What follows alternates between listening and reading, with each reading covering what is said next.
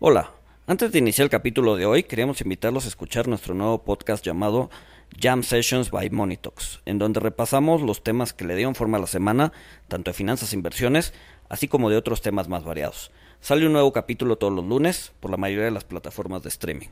Saludos a todos. El mercado accionario está diseñado para transferir dinero del impaciente al paciente. Esto lo dijo Warren Buffett. Bienvenidos a Monitox. Mi nombre es Luis González, CFA. Mi nombre es Walter Buchanan, CFA, y como ya lo comentó Luis, vamos a estar hablando de mercados públicos y quién mejor que María Ariza, quien es la directora de la Bolsa Institucional de Valores, la segunda bolsa en México. Eh, ella se convirtió en la primera mujer en Latinoamérica en comandar una plaza bursátil. Antes de esto fue CEO durante cinco años de la Asociación Mexicana de Capital Privado, AMEXCAP, donde abordó a fondo la problemática de que solo el 2% del fondeo de las inversiones se destina a emprendimientos creados por mujeres. María Ariza es egresada de la Universidad Iberoamericana de Ciudad de México de Ingeniería Industrial y posteriormente realizó un máster en la Universidad de Harvard. Comenzamos.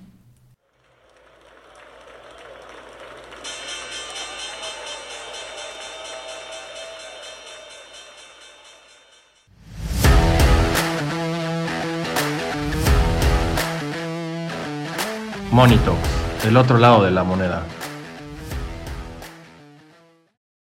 Eh, mil gracias María por, por, aceptar nuestra invitación. ¿Cómo has estado? Sabemos que estás súper ocupada, no te vamos a quitar mucho tiempo, pero mil, mil gracias de nuevo por, por aceptar la invitación.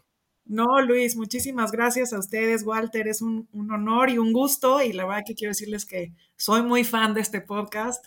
Eh, tienen invitados increíbles, los temas que tocan son muy relevantes, así que pues para mí es un honor. Muchas gracias. Ah, no, mil gracias a ti, María. Eh, y, bueno, para empezar con, este tema de, mercados públicos, que yo creo que fue una gran innovación en, o sea, cuando, cuando empieza todo esto por allá de, 1600 con la primera empresa pública, la, compañía eh, neerlandesa de las Indias Orientales, eh, nos, nos, puedes platicar un poquito cuáles son los beneficios para, para una empresa de, hacerse pública? O sea, ¿por qué eh, conviene? O sea, por ejemplo, ahorita en los últimos años hemos visto una, una ola de empresas privadas, el, fondeo en Venture Capital, en Private Equity, pues ha, crecido eh, de una manera eh, pues muy sustancial. creo que el, mercado público se reactivó un poquito con, con nuevas emisiones en Estados Unidos. Eh, en México también algunas, eh, algunas varias por ustedes, por Viva, pero ¿cuáles son los beneficios para, las empresas? ¿Qué, es lo que motiva a una empresa a hacerse pública y distribuir sus acciones entre el público inversionista? Muchas gracias, Walter. Mira, tal vez me gustaría comenzar eh, con lo que comentaste en el principio, que es la parte de cómo ha crecido la industria de capital privado. Y la verdad es que eh, me tocó la enorme suerte de vivir esa transformación en el país. Em, cuando empezó Capital Privado en México, que fue pues un poquito, digo, relativamente unos 20 años, em, la verdad es que no se entendía ni qué significaba la palabra capital. O sea, esa, ese instrumento en México y sobre todo capital privado, pues era poco conocido. Yo soy eh, muy eh, eh, una, persona que está muy convencida de las bondades de, la palabra capital. Creo que, em, y eso indistintamente de si es eh, privado o público. Creo que el capital alinea los intereses de los inversionistas muy bien y pone a las empresas en una posibilidad de tomar mayor riesgo y mayor eh, eh, búsqueda de, potenciales soluciones. Eh, y creo que eso es muy interesante en el riesgo, sobre todo de mediano y largo plazo. Entonces, dado, dado, esto y, viendo lo que se logró en el, mercado capital privado en México y las importantísimas contribuciones que, ello derivó para muchas de las empresas mexicanas, y, verlo de primera mano, eh, la verdad es que me daba, me, sentí muy motivada a continuar el proceso eh, eh, que concatena, digamos, la solución de capital privado en nuestro país. Y es que es bien importante entender que para, que para que una inversión de capital privado sea realmente exitosa, necesita que haya una desinversión exitosa. Y, eh, y, ese es en el momento en cuando cuando, cuando se regresa ese capital a los inversionistas y se obtiene un, un rendimiento interesante, es en realidad el momento de la, del éxito de, un fondo de capital privado. Entonces, en México, en realidad lo que veíamos nosotros era que no había eh, eh, muchas oportunidades o, varias alternativas que estuvieran, digamos, concatenadas con esta primera parte de capital privado. Y veíamos algunos M&As y veíamos empresas internacionales viniendo a México y, y comprando la, pues, las empresas que, que venían creciendo pero esta parte del mercado público que pareciera en otros países ser eh, la solución, eh, pues digamos, más natural, no se veía aquí. Entonces, cuando, y, quiero decirles que, que, yo lo viví desde, desde la industria, como los procesos en, en, en, en la bolsa, eh, pues estaban un poco desfasados y los tamaños estaban desfasados y los incentivos estaban desfasados y por lo tanto no veíamos a muchas empresas llegar. Sí tuvimos unos grandes, eh, eh, grandes casos de éxito, pero fueron los menos. Entonces pensamos que buscando una solución al proceso de eh, lograr que empresas de otros tamaños y de industrias más innovadoras en México lograran continuar con este proceso de capital. Y por eso ahora sí ya me voy a ir a cuál es el beneficio del, de, de, de, buscar capital en el mercado. Eh, tuviéramos realmente un éxito también en la industria del capital privado, que necesariamente necesitamos para que continúe toda la fase emprendedora y los primeros capítulos de, eh, de nuestros grandes casos de éxito en México. Necesitamos que todo funcione y que toda la línea funcione para que entonces pues todo se vuelva un círculo virtuoso. Entonces, en una economía como la mexicana, eh, con tantísimas necesidades de financiamiento, con proyectos eh, de infraestructura, eh, digitalización, modernización de, de, las empresas, sobre todo estas a las que me refiero que tienen tal vez menores tamaños, pues el capital, ahora sí en el mercado de capitales, termina proveyendo eh, pues esa, esa oportunidad para que se sigan con, consolidando los planes de crecimiento y de expansión y que las empresas puedan acceder a esos recursos de una forma más eficiente y más profunda, en donde además pues tienes una apertura a inversionistas tanto nacionales como internacionales. Entonces busca obviamente el mercado bursátil fortalecer a estas empresas mexicanas, eh, dándoles una mayor visibilidad, dándoles un, una mejor valuación como, una empresa, como empresa y aportando, que es lo que, que, creo que vamos a discutir después, esta parte de la liquidez, que es eh, lo que buscan eh, los inversionistas, ¿no? Hace, se acelera el, crecimiento de la compañía, y, y bueno, pues obviamente, eh, como lo dije, ¿no? Facilita el proceso de, de por ejemplo, de, de, ventas futuras de accionistas, ¿no? Eso también bien relevante, cosa que pues en, otros, en otros mercados o en otras formas pues no se obtiene, ¿no?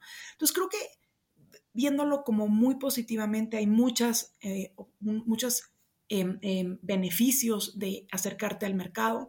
Eh, me parece que el mercado en México tiene todavía muchísimos eh, retos y muchísimas áreas de oportunidad, pero necesitamos que todos los involucrados, y, y, me gusta muchísimo conversar con ustedes, estemos en la misma línea, porque abandonarlo eh, sería uno de, las, eh, de, los, de los peores errores. ¿Qué, ¿Qué, es lo que, ¿Qué es lo que le falta entonces a, a México? Porque, a ver, está, está el eh, capital privado, como dices, que busca una salida vía capital público. En México ya tenemos dos, dos este, bolsas para poder hacerlo. ¿Qué es lo que le falta al, al, al, al, capital privado para que se anime a, a, ser público, porque no es como que se ha visto una ola de, eh, de gente entrando al mercado, más bien no de gente, sino de empresas, sino incluso hemos visto todo lo contrario, hemos visto deslistes. Entonces, ¿qué es lo que le falta al mercado mexicano? ¿Es, un tema cultural? ¿Es un tema eh, que los dueños no quieren compartir las, las este, la, eh, pues sí, la propiedad de sus empresas? ¿Qué, qué le falta? O, planteándolo, complementando también esa pregunta, o sea, o viene del otro lado, o sea, y lo, lo que falta es, es en cuestión de, de, infraestructura y de accesibilidad en, en, las dos bolsas para que sea, eh, y en la regulación también, para que sea más sencillo que, que una empresa privada exitosa, digamos un unicornio, eh, pues salga, se liste en México, eh, emite acciones, porque hemos visto, hemos visto empresas mexicanas que primero se listan en Estados Unidos que aquí, ¿no? Ay, es que son tantos temas. A ver, tal vez, este, y aparte son todos los que acaban de comentar. este, a ver, ¿por qué no empezamos tal vez por lo que se ha hecho bien? ¿No? Porque siempre, siempre vemos el, el, problema y hay cosas que se han hecho bien, creo, ¿no? Y entonces, a ver, aún cuando, y lo dijiste muy bien, Luis, en México las empresas continúan siendo familiares en su gran mayoría y tienen este temor a perder el control a transparentar su información. Em, la verdad es que sigue sucediendo, ¿eh? pero yo creo que, eh, en mi opinión, hemos visto una, una transición eh, de diferentes, de, las siguientes generaciones, de, de, los, de los nuevos em, dirigentes de estas empresas que tienen esta, creo, visión pues más institucional, más de lograr que la empresa trascienda generaciones, ¿no? Y creo que eso eh, es, un hecho. No, no estamos viendo las empresas eh, eh, que quisiéramos tal vez, y muchas de estas empresas familiares se, han tardado más de lo que, de lo que esto que acabo de decir hubiera, hubiera sido la respuesta, pero la verdad es que también tiene eso que ver con otros factores que vamos a discutir. Pero en realidad esta visión, esta, esta generación creo que eh, es, eh, eh, es, diferente y está más receptiva al tema de los mercados. ¿no? por lo menos nosotros en Viva, en los últimos tres años hemos visto a muchísimas de estas empresas. O sea, digo, para darte un, un dato muy duro, en media pandemia, o sea, en la mitad del peor momento de crisis, pues levantamos más de 20 mil millones en capitales solamente, ¿no? Pusimos una, una IPO de, una industria que además traía toda una carga eh, eh, bien compleja, eh, con una visión pues un poco anti, anti lo que íbamos a listar, y eso fue bien complicado, pero creo que eso ha sido bien interesante. Luego, otra cosa que creo que se ha mejorado definitivamente es el tema de la educación financiera, ¿no? Que creo que también es una, eh, una, chamba que se tenía que hacer, que se está haciendo y que falta muchísimo por hacer, eso es un hecho, ¿no? Pero creo que lo que hemos visto en los últimos tres años o cuatro años, eh, digo, está en los datos, ¿no?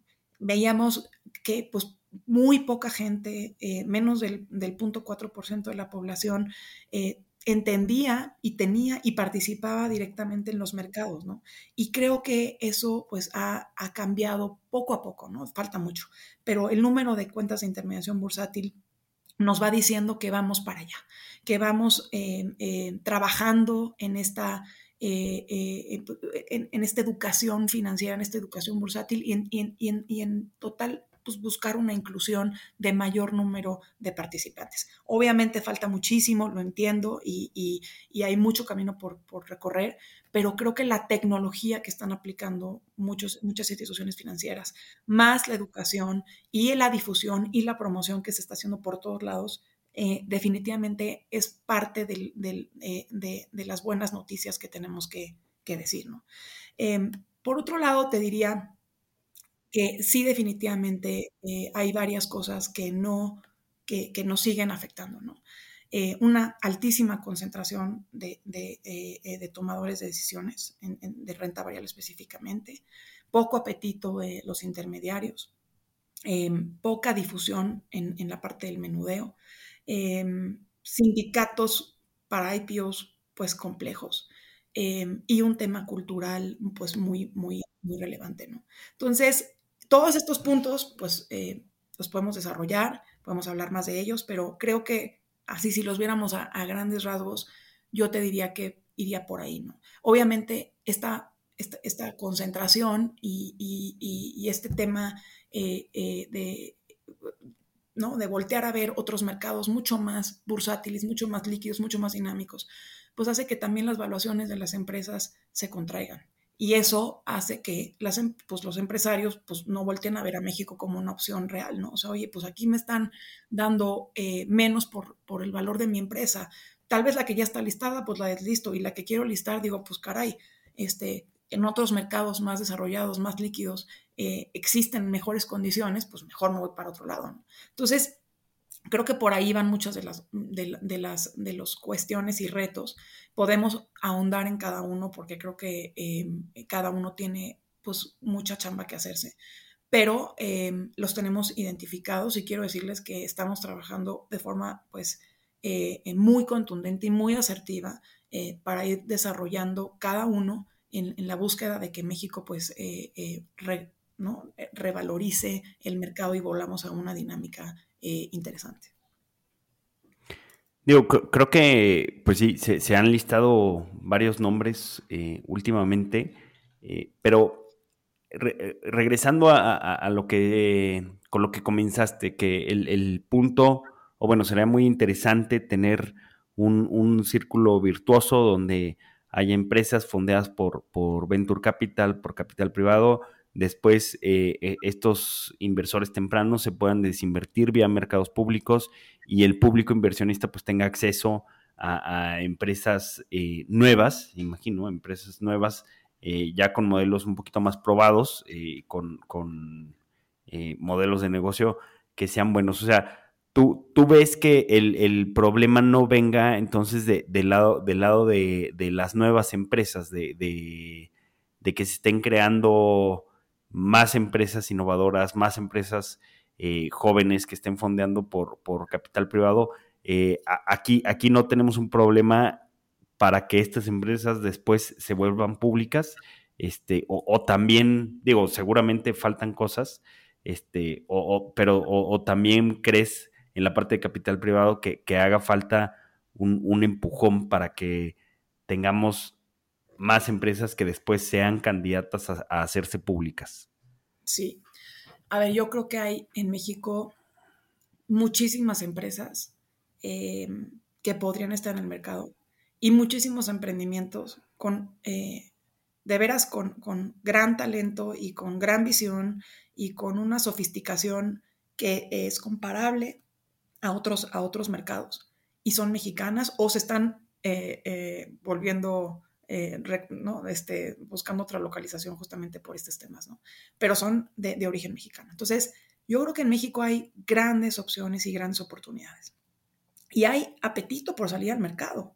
Digo, tan lo hay que los estás viendo eh, yéndose a otros mercados, ¿verdad?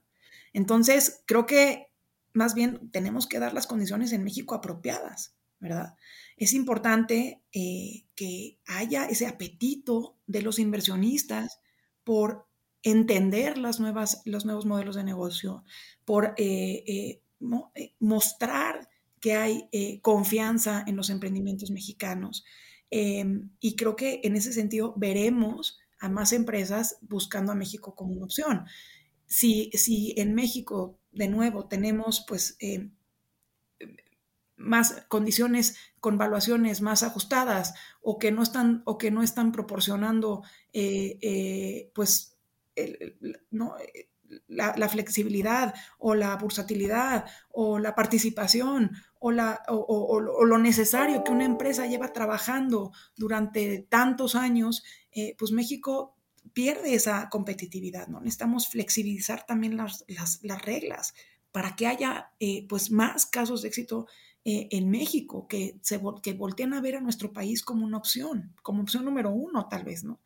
Este, necesitamos modernizar, eh, eh, seguir invirtiendo en, en, tecnología, en especialistas, en, en, ¿no? permitir otros instrumentos, ¿no? Este, mayores, mayor número de SPACs, valor, evaluar mejor las empresas, eh, encontrar productos de capital que vayan encajando con, con los modelos eh, de los inversionistas institucionales, ¿no? Y necesitamos, la verdad, contar con estos líderes, con estos empresarios eh, que digan, pues yo me, me, la juego por México, ¿no? Y yo creo que, a ver, honestamente hay muchos de ellos que dicen, me la juego por México eh, y, muchos están de verdad considerando a México. Nosotros lo que hemos pensado es que se tienen que dar también condiciones de este lado que nos hagan competitivas.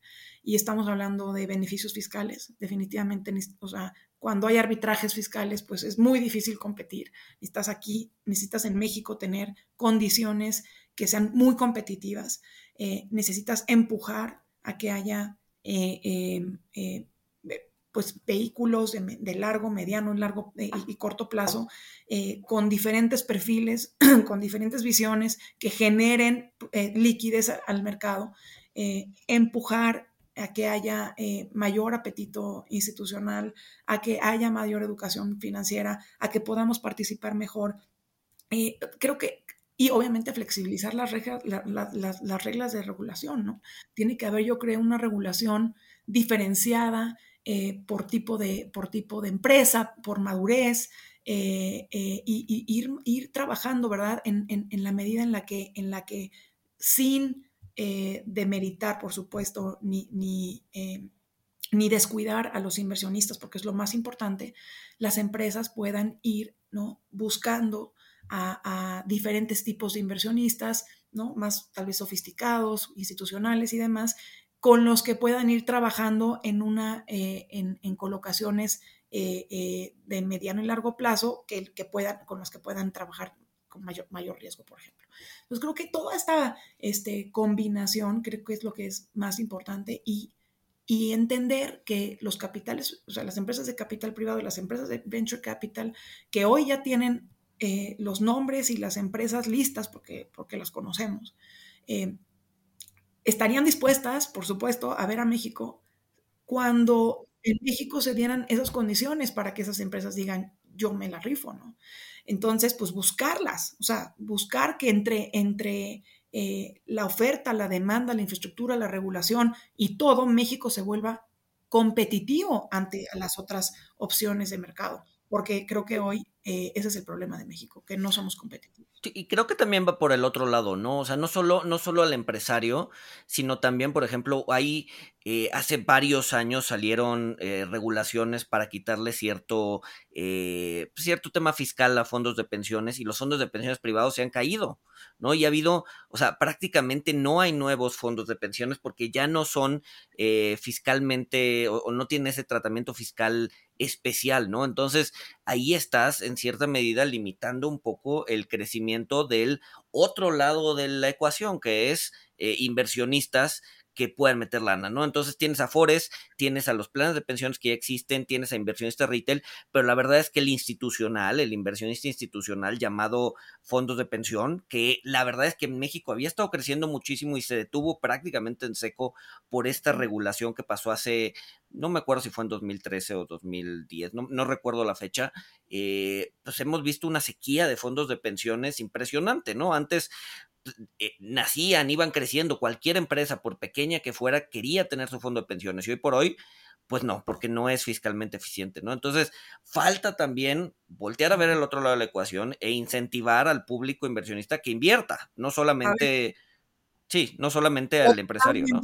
O sea, esto, y, y siempre lo digo, porque seguimos pensando en que este es un tema de que no hay proyectos y no hay empresarios y entonces este, los empresarios siguen queriendo no transparentar y, muchas de esas cosas son a veces reales, pero, pero dejamos de ver el otro lado. Y yo creo que en México tenemos que volver a ver el otro lado, eh, pero, pero de forma mucho más intensa, ¿no?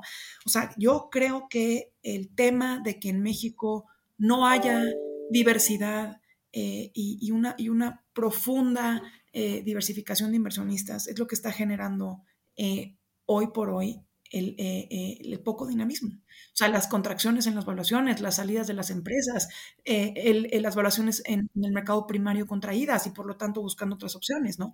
en la medida en la que veamos a mayor número de inversionistas institucionales, apoyando empresas como el venture capital, como el capital privado, como las colocaciones bursátiles de estas empresas medianas que vienen creciendo en estos portafolios, ¿verdad? Porque esas son las que estamos nosotros queriendo traer, porque son las que creemos que son eh, propuestas más innovadoras, diferentes, en otras industrias que no están, que no están todavía en los mercados, eh, y que además pues, generaría una, una, diversidad y, mayor dinamismo, ¿verdad? En esa medida, estaremos fomentando que exista pues mayor diversidad de productos eh, diferentes y con diferentes rendimientos, ¿verdad? Eh, y, quizás más importante, creo, eh, eh, pues buscando que más empresas lleguen al mercado, que eso significa fomentar la creación de empresas, eso significa eh, pues traer mayor, o sea, generar empleos, transparencia, fiscal, fiscalizar mejor, ¿verdad? Y, creo que pues bien importante, esto es un efecto multiplicador, ¿no? mayor, el, el mercado tendría obviamente una mejor evaluación como eh, eh, en lo general. Y por lo tanto, todas las personas que tenemos una cuenta de intermediación, y no, ya, sea, ya sea particular o a través de nuestras afores, pues veríamos obviamente una, eh, una, una, mejor posición de nuestro portafolio. ¿no? O sea, si se invirtieran 100 millones de dólares en cada una de las 70 empresas de capital privado que tenemos identificadas para poder hacer un, un IPO, o sea, realmente se estaría destinando solamente el 4.5% del total de la inversión de las afueras. O sea, y, yo creo que esto es eh, pues un, un, ejemplo de que hay capital disponible, de que hay empresas, eh, pero tenemos que alinear los, alinear los incentivos y empujar a que todo fluya. Necesitamos mayor demanda, necesitamos demanda en, en, en términos de visión de inversionistas y necesitamos una eh, un régimen eh, de inversión flexible y necesitamos, por supuesto, una, eh, una regulación que vaya ad hoc con, con, el perfil de las empresas. Sí, hablando, digo, complementando un poquito lo que se está diciendo, hablando del mercado de inversionistas institucionales, en, en, México, pues Afores prácticamente tenemos 16 inversionistas institucionales eh, mientras que en Estados Unidos, pues este número es casi de, de 10 veces, ¿no? De 140. Digo, es otro mercado, está más desarrollado, tiene mucho más tiempo, eh, eh, es más estable, pero aún así, o sea, quizá pueda crecer esta parte de, de, inversionistas institucionales, pero existe, o sea, existe, existe una demanda y a lo mejor no, no se ha visto acabo de encontrar un dato que, en México solo ha habido dos SPACs, eh, estas compañías cheques en blanco, que pues bueno, básicamente eh, salen y, bueno, juntan capital. Eh, los inversionistas confían en el equipo para que busque una empresa privada y la haga pública, como pasó con, con Betterware, con, con muchas empresas el año pasado internacionales en Estados Unidos, que bueno, a lo mejor ahorita muchas no, no le están yendo tan bien, pero pues bueno, son, son inversiones de, de largo plazo donde, donde, como tú lo dices, María, si agarras una canasta de 70, 100 empresas, pues seguramente va a, haber, va a haber un porcentaje quizá pequeño, pero pues que, que la vuelen del parque y que hagan que, que, esa inversión en todas esas em, empresas pues haya valido la pena, ¿no? Y tenga retornos eh, interesantes. Este, ¿tú, ¿Tú qué nos puedes comentar de, que pues haya, solo, solo haya habido dos SPACs eh, en, México? Digo, obviamente no, no estoy implicando que aspiremos a los 638 que tuvo Estados Unidos, pero quizá dos, pues sí, sí, sí es poquito, ¿no? No, no, no sé si, o sea, si somos 10 veces más pequeños, a lo mejor deberíamos de haber tenido 60 eh, o 20, o sea, ¿por qué no se desarrolla tanto el, mercado de SPACs? Mira, Walter, yo creo que em, esto es parte de lo que yo hablaba cuando decía hay que flexibilizar un poco el régimen. Y, aunque, aunque lo flexibilicemos en, términos regulatorios, o sea, necesitamos que haya apetito por parte de los inversionistas, ¿no? Em, a ver, yo creo que si bien lo que hemos visto en Estados Unidos es una eh, sobre saturación de los SPACs, ¿no? Y esto, pues, generalmente lo que lleva es a tener, eh, pues, es un mercado, ¿no? De compradores con, con, con, que están apretados, apretadas, que, que tienes el riesgo de, no llenar los libros, eh, con un con un porcentaje de redemption de, de pues, 90 altos, ¿no? Este, o sea, tiene, tiene sus, sus temas, por supuesto. Sin embargo, pues eh, creo que el tener vehículos diferentes, pues te permite generar soluciones diferentes, ¿no? Entonces, eh, en México, pues no hay apetito por los SPACs eh, por parte de los inversionistas institucionales. Y no nos vamos a, decir, pues que tenemos muy poquita concentración. Si tuviéramos, como tú dices, en vez de 16 tomadores, pues 10 veces más, y, quiero acotar esto, ¿no? O sea, yo entiendo que México es un país mucho más chico que otros comparables, ¿no? O sea, acabo de estar en, la India y, por supuesto, la India, y, fui al mercado y fue una experiencia espectacular. Por supuesto, es 10 veces el tamaño, pero quiero decirte que en 5 años llevaron al mercado a ser lo que es, en 5 años. Y si, y si dividimos eso entre 10, porque en México es el, eh, eh, ¿no? 10 veces menos, o sea, y, y llevas eso a, un, a, números, o sea, te das cuenta de los pasitos que hicieron, ¿no? Y es en verdad, pues poner a trabajar al, mercado local, o sea, darle los incentivos a tus empresas para que tengan toda la cadena aceitada, eh, para que los inversionistas estén ahí participando. Eh, y eso obviamente pues atrae a nuevos inversionistas de otros países porque claramente tienes una oferta mayor y tienes mejores valuaciones y el mercado se vuelve atractivo.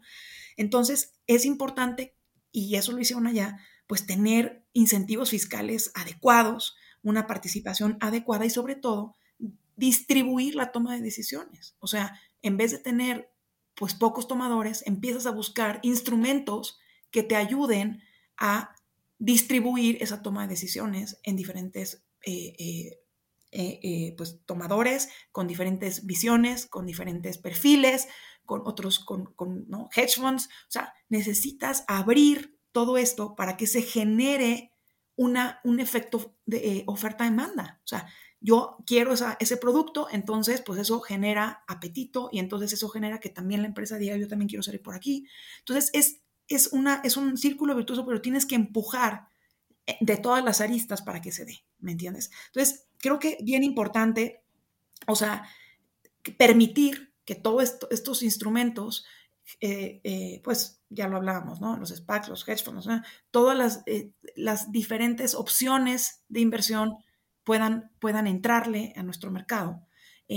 empujar a los inversionistas a que vayan tomando más posición, a que vayan distribuyendo mejor esa toma de decisiones, a que haya más tomadores. Y entonces cuando una empresa quiere hacer un IPO, Walter, pues toca 100 eh, puertas y no, y no dos. Y entonces, cuando, cuando toca 100 puertas, pues generalmente hay, hay, un, hay una buena, digo, a menos de que, tu, de que tu empresa no tenga los fundamentales, pero si los tiene, pues debe de haber eh, esa demanda necesaria para que construyas tu libro y eso genera más apetito y eso genera pues más participación y eso mejora, mejora tu evaluación, etcétera. O sea, ¿por qué llegas a una, eh, a una, una empresa de Estados Unidos y en, y en una semana tienes un libro construido y con millones de inversionistas que se quedaron fuera, porque hay toda esa gama. Entonces, aquí no es que no haya capital, hay mucho capital y hay ahorro. Y, y yo creo que hay las empresas. Necesitamos generar que todo eh, vaya construyéndose y necesitamos obviamente pues que haya eh, eh, las condiciones regulatorias, ¿verdad? Para que todos podamos tener esa, ese apetito. Ahora, por supuesto, México también pues representa hoy eh, eh, para muchos inversionistas pues un, eh, ¿no? además de todo lo que acabo de decir, pues el riesgo país, ¿no? O sea, yo no estoy segura de, si, que si mi empresa en el mediano largo plazo va a, tener, va a seguir teniendo las mismas condiciones o no. O, mañana ya no, ya no voy a poder participar igual, o me van a cortar las posibilidades, o dónde está el potencial de crecimiento del país. Y todo eso, cuando tú haces una inversión de capitales, lo que buscas pues es una visión de mediano y largo plazo.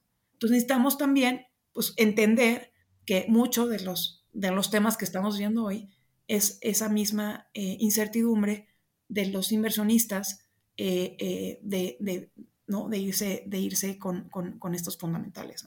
Ahora, Una, una, una, una, pregunta en referente a eso. Digo, ya lo, lo, has mencionado varias veces, ¿no? Que el problema tiene varias aristas. Eh, sin embargo, ¿cuál dirías que sería el detonante para que esto empiece a caminar? ¿Un tema fiscal? Mira, yo creo que un tema fiscal es importantísimo porque mientras que haya arbitraje, pues las empresas van a buscar donde esté mejor. Entonces, fíjate, eh, esto es importante. En el 2018 se logró un, eh, un beneficio fiscal bastante interesante para las empresas que tenían em, capital privado dentro de su estructura accionaria. Fue algo que pedimos yo cuando estaba eh, en mi papel de, capital privado desde la MEXCAP, se pidió muchos años y se logró en el 2018, pero se logró de una forma muy acotada. O sea, efectivamente hay un, beneficio fiscal eh, de enajenación de acciones al 10% para los empresarios que llevan sus empresas a bolsa, eh, que tienen capital privado dentro. Sin embargo, pues el monto que se puede, que, puede tener ese beneficio es muy pequeño en relación a los montos que desean llegar a los mercados, que además necesitas para que la empresa tenga eh, float. Si una empresa pues, se, queda pequeñita en el float, desgraciadamente va a tener problemas de liquidez. Eh, entonces, todo esto pues genera eh, todavía retos en ese beneficio que se pudo haber dado. Entonces, hay que trabajar en un beneficio fiscal, yo creo que sí. Que sea comparable eh, eh, pues a otros mercados, ¿no? Long, term, eh, long capital gains, em, que sea interesante, ¿verdad? algo que, que, a las empresas pues les, les, les, les genere decir, oye, pues en México tal vez esta parte de la, de la evaluación o de la liquidez no está ahí, pero con este incentivo puedo llegar, eh, eh, puedo compensar esa, e, esa falta de, liquidez o esa evaluación, esperando que obviamente el mercado en el futuro mejore. ¿no? Eh, esa es una. La otra yo creo que es, em, hay que buscar que haya em, tomadores de decisiones de, de, de, mercado, en el mercado primario y en el mercado secundario generar eh, instrumentos de liquidez, ¿no? O sea, yo, yo creo que esos son los dos temas que además ya tenemos varias, varias eh, propuestas que estamos viendo con, con, con, las autoridades. Es necesario que haya em, em, más inversionistas, que haya más apertura, eh, que se busque que las empresas lleguen, porque no, es que nosotros, pues sí, podemos tomar cierto tamaño, este, claro, pero o, o, puedo participar en instrumentos, por ejemplo, en un ETF. Claro, pero para que, esa empresa llegue al ETF necesita primero estar listada. Entonces, me, queda clarísimo que hay que tener eh, eh, y que los inversionistas institucionales grandes pues tienen que participar en instrumentos como ETFs grandes, pero para que esa empresa llegue, la tienes que llevar al mercado.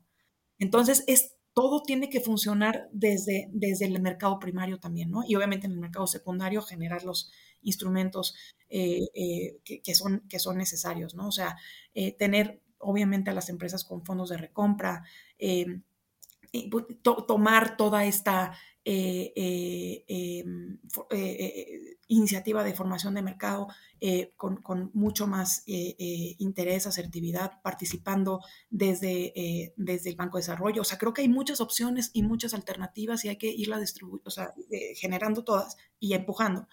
Pero yo te diría que esas serían, creo, hoy las, las dos importantes. Y por supuesto, em, digo, idealmente tener de nuevo una, un esquema eh, regulatorio que fuera eh, eh, más flexible, ¿no? O sea, y, más ad hoc. yo, yo ahí concentraría tal vez los esfuerzos. Creo que hay visiones este, alrededor y, y, en general todos coincidimos de cierta forma en que, en que si arreglamos algunas cosas mejoraría. Em, pero si me preguntas a mí, yo lo que veo, pues es, oye, yo hablo con un, con un, con un emprendedor picudísimo, este, que va a hacer su IPO en Estados Unidos. Y, y, esas son las cosas que me dicen, ¿no? O sea, uno, dos y tres. Y, y, luego, que no lo hemos platicado, pero que vale la pena tal vez platicarlo aquí, es que nosotros en Viva creemos que una de las alternativas, y que además lo, creemos seriamente, ¿no? Eh, que tienen las empresas hoy para, em, para lograr un beneficio de listarse eh, en, el mercado eh, mexicano es hacer un, hacer un, dual listing, ¿no? O sea, buscar que haya listado dual entre un, mercado, tal vez Estados Unidos, como el Nasdaq, por ejemplo, y, y, en México. Entonces, la combinación de estos, de estos listados en, ambas, en ambos mercados genera pues que haya mayor número de inversionistas participando, por lo tanto genera que haya eh, pues mayor eh, liquidez, lo cual genera pues un mayor market cap, que eso ha, sido la, historia de varias empresas que hemos analizado que han hecho dobles listados en los últimos años y por lo tanto creemos que vale la pena. Entonces nosotros cuando estamos haciendo esta búsqueda de IPOs, estamos diciendo, a ver, México todavía tiene eh, eh, muchos retos, pero además, inclusive aunque no los tuviera, creo que tener un doble listado hoy en México eh, para, un, em, para un IPO que venga interesante, una empresa innovadora, vale toda la pena, ¿no? O sea, el tener esta visibilidad y distribución ponerle un pie a tu empresa en, el mercado en donde operas, porque se van a Estados Unidos, son empresas que operan en México, ¿no? Y tener ese espacio con tus clientes, con tus proveedores, con tu mercado, genera una enorme oportunidad. Y obviamente, pues, eh, sin decirte lo importante que es tener a tus propios inversionistas locales eh, apoyándote, ¿no? Sí, por supuesto. Creo, que, o sea, lo, que detecto mucho es que, eh, que quizá es está, o sea, el cambio generacional está ayudando muchísimo, es que, eh, pues a pesar de que se, flexibilicen eh, todas las regulaciones, este, inclusive haya más participantes, o sea, si, si no cambiamos un poquito el, o sea, más el mindset de, los tomadores de, decisiones que, eh, pues sí, a lo mejor pecamos de, de, conservadores, o sea, si no eh, toman nuevos vehículos, nuevos instrumentos, este, se forma nuevo apetito por, los nuevos capitales, este, pues bueno, estaremos un poco lejos, ¿no? Pero creo que, creo que lo positivo es que está viendo este, este cambio generacional, eh, porque realmente, eh, sí, digo, ya, hablamos mucho del tema de los problemas en el, en el mercado de capitales, en el mercado accionario, pero realmente eh, el, mercado de deuda corporativo, o sea, es muy diferente, ¿no, María? O sea, creo, creo que es muy, muy exitoso, sumamente exitoso. O sea, mientras eh, empresas públicas tenemos 150, eh, me parece que empresas con emisiones de deuda, pues hay miles, ¿no? Sí, la verdad es que el mercado de deuda en México es, es sumamente exitoso. Y, y digo, obviamente creo que los instrumentos eh, que, se están comerciando en, este mercado, pues tienen, como tú dices, otra, otro perfil, baja volatilidad, eh, garantizan un ingreso fijo a lo largo de todo el periodo de duración, eh, tienen. Hasta 30 años pueden llegar estos, estas emisiones y el inversionista tiene garantizado el valor de la inversión. Entonces, creo que eso también pues refleja un apetito distinto. Y, yo creo que la, ventaja de todo esto o, el potencial que tiene el mercado es hacer eh, eh, pues un portafolio diversificado de activos, ¿no? Eh, y creo que en la medida en la que podamos ofrecer todas estas oportunidades y que los inversionistas vayan distribuyendo en su portafolio tanto deuda, eh, eh, renta fija como renta variable y demás instrumentos que se ofrecen, pues veremos obviamente más actividad. Pero pues creo que eh, dado que la renta fija tiene todas estas, digamos, ventajas, si lo quieres decir así, para el inversionista, ¿no? Este, en donde pues creo que tienes los, los, los, riesgos un poco más acotados, pues definitivamente pues estamos viendo un, mercado de renta fija muchísimo más eh, eh, importante y dinámico en México. Pero creo que eh, pues me parece que también el mercado accionario es, tiene muchísimas ventajas en ese sentido. me encantaría ver a más empresas que, que imitan bonos, poder después emitir capitales, ¿no? Este, la verdad es que creo ¿Qué, que eso... ¿Qué tanto se da el caso de, empresas que emitan bonos y, después emitan, o sea, ya se hagan públicas y den ese siguiente paso y, emitan acciones y, eh, con un buen float, o sea, con, una buena proporción destinada a, los inversionistas institucionales y retail? Mira, me encantaría decirte que hay muchos casos, no hay tantos, pero los que hay son, son, son interesantes, porque además la empresa puede llegar al mercado, em, por ejemplo, hacer una emisión de un bono y después em, hacer una segunda emisión de un bono, desapalancarse con una emisión de capitales y después volver a apalancarse y después desapalancarse. Y entonces esa, ese juego de la estructura le permite a la empresa crecer de una forma mucho más sana. Entonces, creo que esa es la ventaja de ir al mercado. O sea, tienes a tu disposición un mercado muy profundo eh, de deuda y de capital y, eh, y, básicamente los requisitos que se solicitan cuando ya estás en el mercado accionario para lo de deuda, pues es eh, mucho menor. Y el, hecho de que llegues a la deuda primero, pues te va preparando también para llegar al mercado accionario.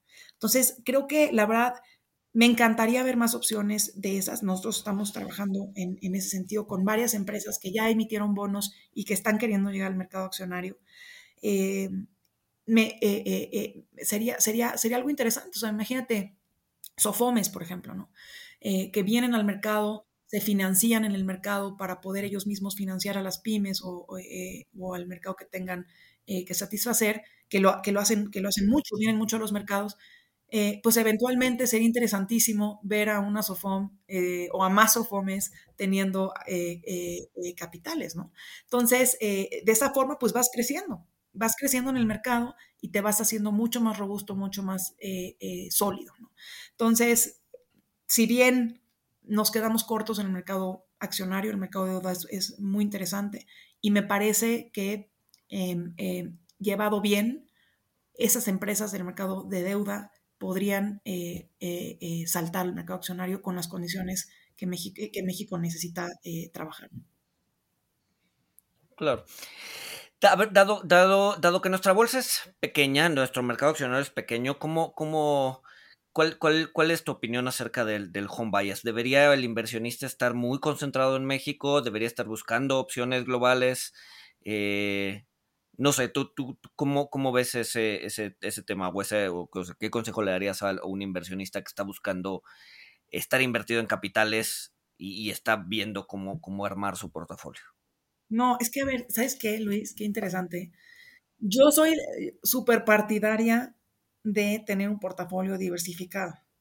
O sea, yo creo que en la medida en la que puedas diversificar eh, tu exposición a, geográfica, tu exposición en industrias, eh, en tamaños, etcétera, eh, pues vas a controlar mejor el riesgo. Y yo creo que controlar el riesgo es lo más importante en el mercado accionario, en mi opinión. Entonces, me parece que hay que buscar las fórmulas y los instrumentos que te permitan tener em, eh, pues, participación en, eh, eh, en, empresas no solo de tu país, sino de todos los países, ¿no? O, de los países que te interesan, o de las industrias que te interesan, ¿no? Y en México tal vez, pues no tenemos suficiente exposición al sector oil and gas, por ejemplo, ¿no? Entonces, pues necesitas irte a buscar en otros países esas, esas, esas, opciones de, de inversión. Ahora, en México tal vez tenemos eh, pues interesantes oportunidades en, otras cosas. Entonces hay que poner también un pie en, tu país, ¿no? Entonces, creo que eh, eh, pues el mercado local, para que de verdad sea dinámico, necesita definitivamente que haya inversión local, que eso atraiga a inversión internacional. ¿verdad? pero también nuestros inversionistas nacionales, y lo digo como persona física y además nuestras instituciones que nos manejan nuestro capital, es muy importante que puedan participar en instrumentos internacionales. En México tienes la oportunidad, ¿no? Perdóname, eh, pues de tener ETFs, ¿no? Este, ETFs que listamos en nuestro SIC, por ejemplo, que te dan eh, eh, acceso a, exposición global. Y, y, creo que mantener esa visión global en los portafolios, este, pues te, diversifica bien, no sacrifica el desempeño eh, de tu portafolio y, eh, y aún así, pues muchas empresas mexicanas pudieran participar en estos ETFs globales, al mismo tiempo tener diversificación global y, eh, y, que inversionistas internacionales pudieran participar en esas empresas mexicanas. Hablando de esos ETFs que mencionas, o sea, ahorita el, el SIC tiene una restricción de no poder listar ETFs que no son pasivos, ¿no? Estos famosos Smart Beta o, ETFs que no necesariamente pues que se salen un poco del, del, del, de lo tradicional, ¿no? Que no siguen, que no siguen un índice. O sea, creo, creo que el criterio es que, que no sigan un índice, porque, digo, puedes construir tu índice que pues, te cuesta una lana con, con FTSE o con S&P, pero si no, si no sigues un índice, ahí sí no puedes estar listado. ¿Qué, qué, qué, qué, opinas al respecto? ¿No? O sea, ¿es algo que se tiene que cambiar? ¿Es algo que es, está así por alguna razón? ¿Es una regulación que viene de mucho atrás, que la venimos arrastrando? ¿Qué, qué, por, por, qué no se puede? Sí, porque no, no puedes invertir en, en, ETFs que no sigan un índice, pero sí en apalancados triples inversos que este, pues crean destrucción de capital, ¿no? Perdón, ando entre tos y luego me haces reír, pues ya salió. este, a ver, es que de nuevo, yo creo que hay que este, trabajar mucho en los vehículos que se pueden ofrecer, ¿no? Yo creo que actualmente en México, eh, pues el hecho de que no puedan participar estos ETFs activos, pues es un poquito en, medida de protección a la industria eh, de las administradoras de fondos de inversión y de los propios fondos de inversión mexicanos, ¿no? Entonces, pues creo que de permitirse eh, su ingreso, tal vez vía a través del SIC, obviamente, pues daría lugar que eh, pues estas eh, entidades administradoras eh, de los ETFs activos lograran llegar a México y poner pues estándares bien, inter, bien, bien interesantes y poner obviamente pues a todo mundo a, a, a, trabajar y a, a, competir bien, ¿no? O sea, yo, yo soy partidaria de la competencia, me parece que la competencia genera innovación, genera em, mejores condiciones para todos, pone a, perfeccionar las cosas que existen y a trabajar en, el beneficio de, los inversionistas, que en este caso pues somos, somos nosotros, ¿no? Entonces, este, me parece que, que sería algo interesante de ver, este, y, y, pues en ese sentido, pues este, creo que hay que empezar a, visualizar aquellos instrumentos que podríamos traer a México para lograr que hubiera pues más, más dinamismo también.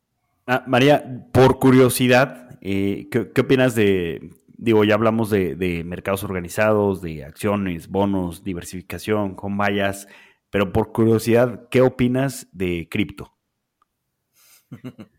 Ándele. Esa es la pregunta del millón. Hablando, hablando de destrucción, de destrucción creativa.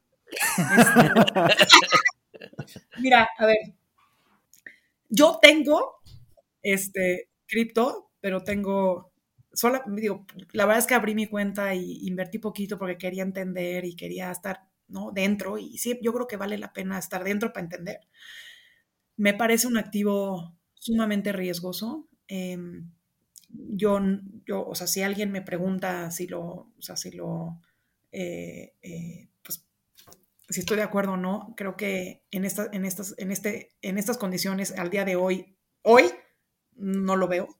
Eh, me parece que es, eh, está generando, de hecho, eh, pues problemas bien, bien relevantes y disfuncionales eh, en, en, en, muchos inversionistas, y no, no, quiero decir en países que lo han adoptado.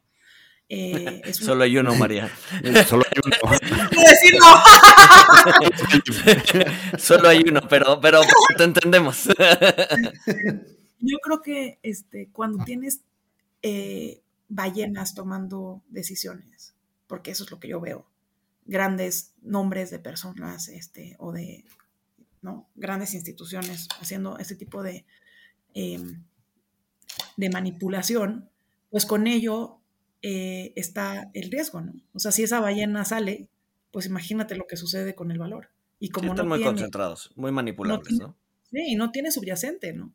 Entonces, la verdad es que yo no, no me, me parece un activo muy riesgoso. Me parece que es, eh, eh, va, va, a generar o está generando discusiones eh, interesantes y yo creo que hay que sí, definitivamente ir trabajando y, y, y, impulsando a que haya más modernización en ese sentido en la banca central, que yo creo que para allá van todas. Eh, pero, pero así, un, una moneda que esté totalmente desvinculada eh, al, sistema monetario, pues me parece complicado.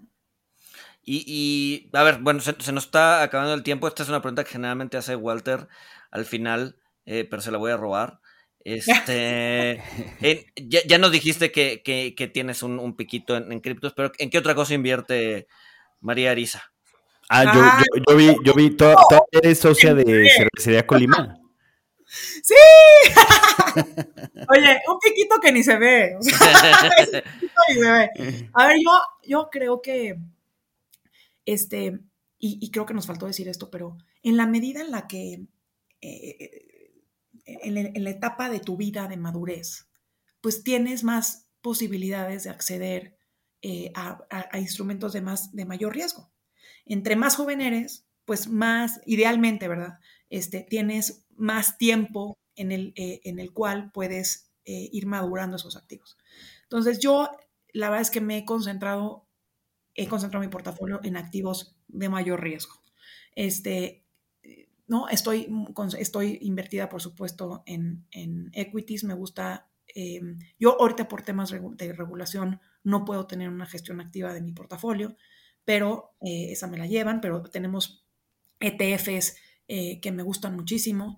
Eh, activos y pasivos. Eh, me gusta invertir en, eh, tengo algo en bienes raíces, claro.